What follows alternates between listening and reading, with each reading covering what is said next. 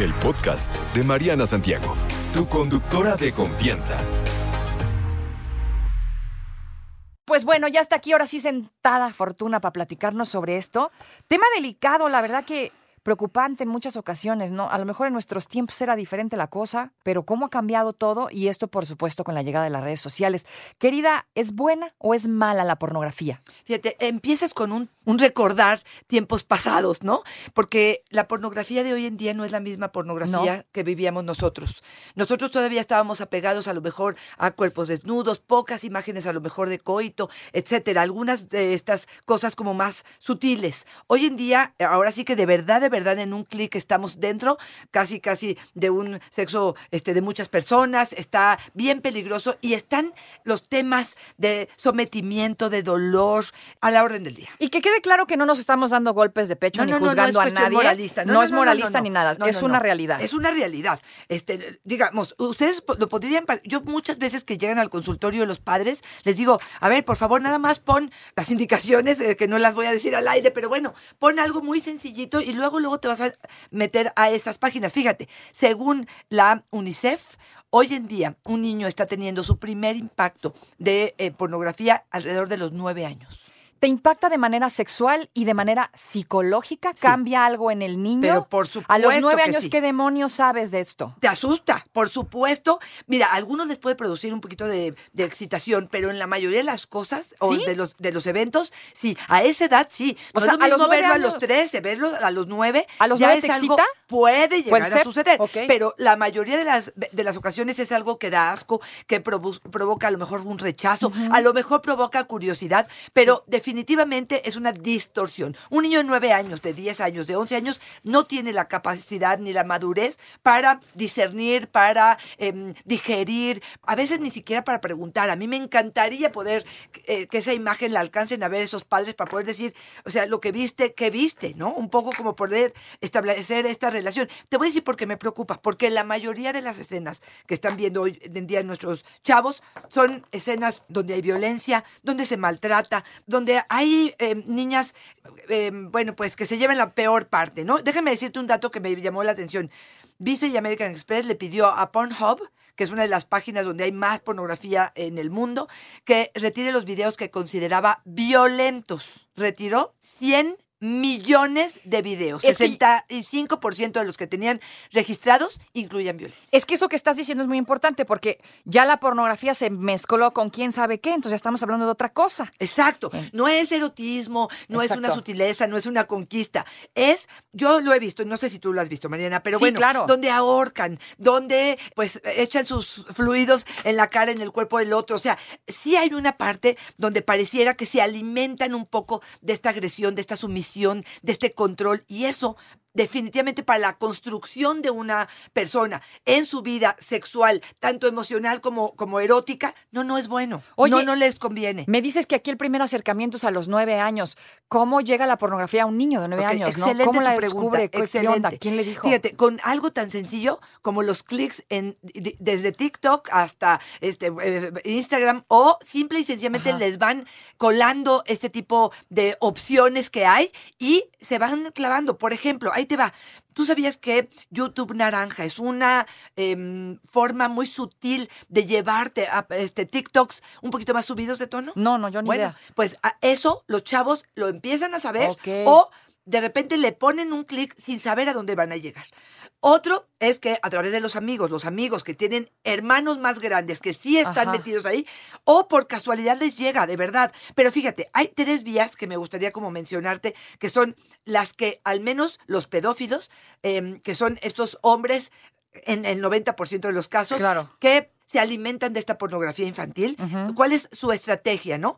Y mira, muchas veces cuando subimos la foto de nuestro niño que está corriendo en el mar a los 6, 7 años, pero está desnudo y se le ven las nalgas, para nosotros es algo muy gracioso y muy precioso. O los niños de- sin traje de baño en las Exacto, albercas, exacto. eso también No nos damos cuenta que nos estamos acercando a los 100 mil clics diarios en búsquedas de pornografía infantil, que es mucho más que esto, ¿no? Ok. ¿De dónde obtienen estas imágenes? Bueno, primero, el sexting voluntario.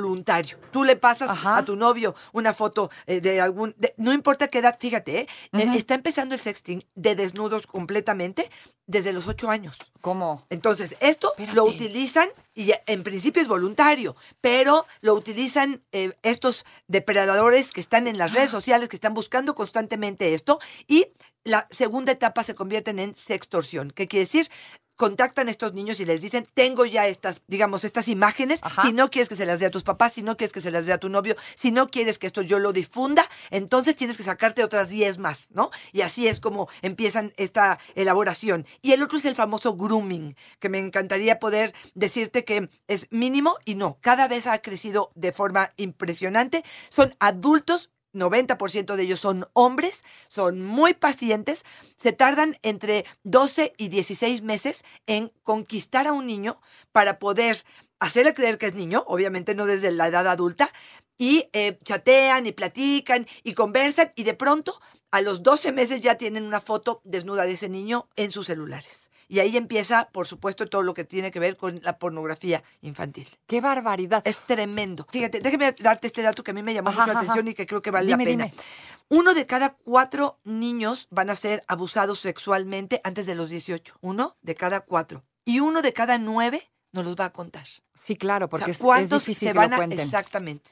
Entonces, yo creo que hablar de este tema con nuestros hijos, del peligro que hay en redes con respecto a la pornografía, de esta responsabilidad que tenemos de tomarnos estas fotos y de no meternos en estos problemas, me parece que tendría que ser algo que los padres tenemos que hablar con nuestros hijos. Y ahorita los medios, bueno, tú estás haciendo este espacio para eso, ¿no? Y Cuéntame algo, ¿a, a qué edad, digamos, el niño puede, a los nueve me queda claro que Mira. no, ¿a qué edad es, no, no quiero decir recomendable, porque no sé, no, no sé si sea la palabra, pero ¿a qué edad el niño ya entiende lo que está viendo? Es que lo yo puede te diría canalizar de otra el manera. niño, en el momento que tiene un celular en la mano, tendrías que dar ciertas reglas. O sea, desde ahí. Pues sí, porque porque tú dices a lo mejor a los 11, 12 que tenga un poco más de madurez y que pueda entender a dónde se está metiendo, pero si tú le prestas tu celular a un niño de 9 años, yo te diría, mi reina, a los 9 años tendría que explicarle que hay páginas donde se va a meter, que si se asusta o si le da miedo, si le da asco, si le produce susto, inmediatamente te lo diga, que, o sea, sí me parece que tendría que haber una responsabilidad en ese sentido. Fíjate, po- porque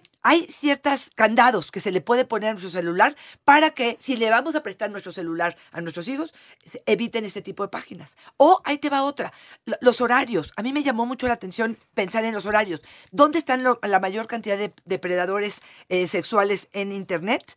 Entre las 11 de, Dale. entre las 12, las 12 y las 4 Ajá. Y cerca de las 7 de la noche. Y es cuando de pronto los niños están a lo mejor como aburridos. Y es, ah, toma, toma el celular, ¿no? Toma después de comer a lo mejor el celular. Y esto me parece que es un riesgo que estamos corriendo cuando le estamos dando un arma que es maravillosa si es que vamos a investigar o nos vamos a divertir, pero que puede ser algo tremendo para, para la mente de estos niños, ¿no? A nivel sexual, a nivel psicológico, digamos, tengo 18 años, ya soy un poco más grande, ¿qué tanto me afecta ver pornografía? Ok, a ver, lo que hemos visto es que chavos de 18 que tengan conciencia, que tengan entendido que esto no está educando, que eh, la pornografía sirve básicamente para excitar y para eh, generar eh, consumidores. Para eso está destinada. Y generalmente la pornografía está destinada a, a la excitación de un hombre, no de una mujer, porque las escenas que nosotros estamos viendo, en muchas, muchas de ellas no son lo que a la mujer nos va a estimular y nos va a hacer. Hasta ahí se ve el machismo, ¿no? Exactamente. Entonces,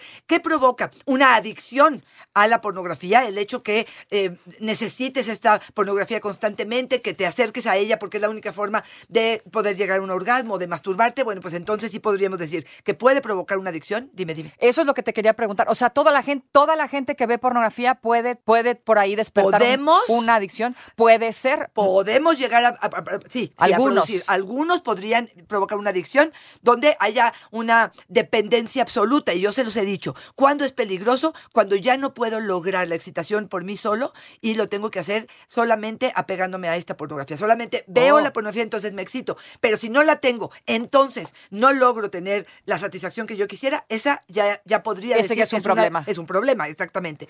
La, la distorsión de la realidad. O sea, claro que las escenas que vemos en pornografía no se viven en la realidad. Entonces, ¿qué pasa? Él se va a vincular con una mujer y va a creer que lo que vi- vio en estas imágenes este, lo va a repetir. No hay ni conquista, ni beso, ni seducción, Sí, ni están procurando el, el placer de la otra. Eh, son expectativas inalcanzables, tamaños, formas, tiempos. Entonces, bueno. sí, luego se sí, pasan tamaños que dices, "Ay, por favor, ni que fuera King Kong, espérense Exacto. tantito. Puede provocar una sensación de fracaso o de ni siquiera quererlo intentar. O sea, es tan la expectativa que me crea esta imagen que ya ni me acerco ni quiero porque digo, yo no voy a aguantar ese tiempo. Pues si, si a solas Por no aguanto ni un minuto, ahora con la pareja, imagínate lo que va a pasar.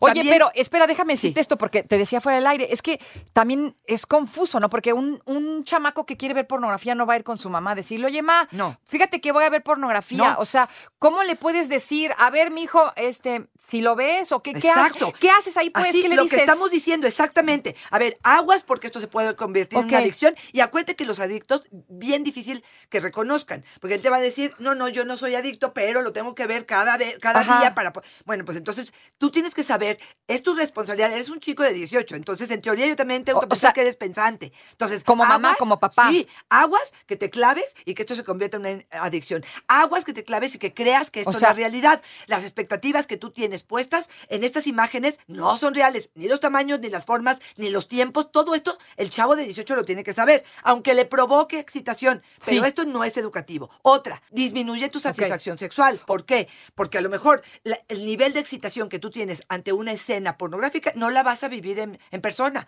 A lo mejor el shot de adrenalina que hemos descubierto después de ver una escena muy, muy, muy intensa, no lo vas a poder hacer aquí cuando estás en persona. Cuando estás en persona, tienes que estar este, como pensando qué le voy a dar, qué le voy a hacer, cómo le voy a dar placer. Perdón, pe- pe- le pegué al micrófono, perdón. Entonces, sí hay una disminución de satisfacción sexual cuando este eh, abuso de la pornografía se hace importante. O sea, sí hay que hablarle a los adolescentes de pornografía. Ni Por modo, hay que hablarles porque, es muy probable ver, que lo vayan a ver. Exactamente. Muy probable. Y entonces nada más es, mira, yo te voy a contar mi anécdota. Yo un día sorprendí en historial a mi hijo viendo ciertas cosas. Ajá. Entonces, ¿qué vi? ¿Te Una espantaste? niñita que con el mouse la tocabas y la niña lloraba y te ganabas los puntos a partir de sus lágrimas. Ándale. Entonces dije yo, a ver, tengo que hablar porque esto no está chistoso. Sí, no, no, no, porque cero. se porque se va normalizando. Exacto. Entonces, la idea es decir, a ver, esto que estás viendo está totalmente fuera de nuestros valores, de lo que queremos. O sea,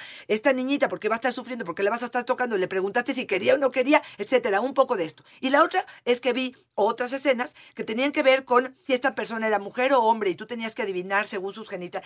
Y uno, y digo, a ver, otra vez, otra, otra distorsión, ¿no? No todas las personas que te vas a encontrar tienes que estar pensando si lo que tiene abajo, aunque tenga senos, si lo que tiene abajo es este hombre o mujer. Ok, ok. Entonces, aquí creo que sí, sí tenemos, y sí me senté con él y dije, a ver, vamos a repasar lo que viste, porque sí quiero que sepas que yo sí sé lo que viste, y esto los chavos también lo tienen que saber. Estoy hablando de los más chiquitos, ¿no? Ok. Y decirte, a ver, esto que estás viendo es una distorsión total, esto no tiene amor, puede generarte excitación, eso no lo dudo. Y no está mal que te genere excitación, No, esa es mi pregunta. ¿No, está mal? No, no, no. Yo, ¿No yo está mal verla mientras no te claves? Esa es la pregunta. Mira, tiene que ver con contigo y con tu historia y con tus pensamientos, porque también yo te podría decir qué porcentaje de la pornografía que estamos viendo Ajá. este, y de las categorías que estamos viendo son eh, pagadas y son a través de dinero sucio. ¿Me entiendes? Alguien que lo están extorsionando, alguien que lo están, le quitaron el pasaporte, la visa, y le dicen, o te pones a hacer esto, o alguien que, fíjate, mucho hemos visto en pornografía infantil voluntaria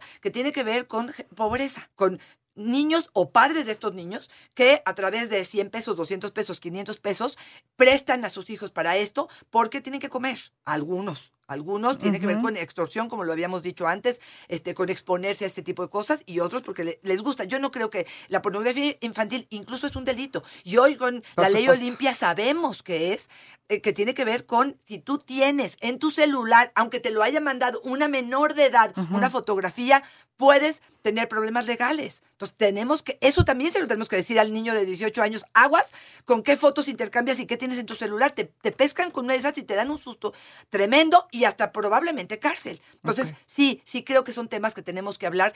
Y hay una más que yo como adulto te quisiera decir. A ver. Hay muchísimas categorías que hay en las páginas pornográficas aguas con lo que cliqueas. Aguas a donde te metas. A mí incluso hasta me gusta un poco más lo que es pornografía amateur, ¿Por qué? Porque cuando menos estoy viendo Algo cuerpos real. normales Sí, algo real. y gente que voluntariamente lo hizo, ¿no?